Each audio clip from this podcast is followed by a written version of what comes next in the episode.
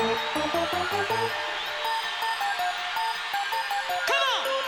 on!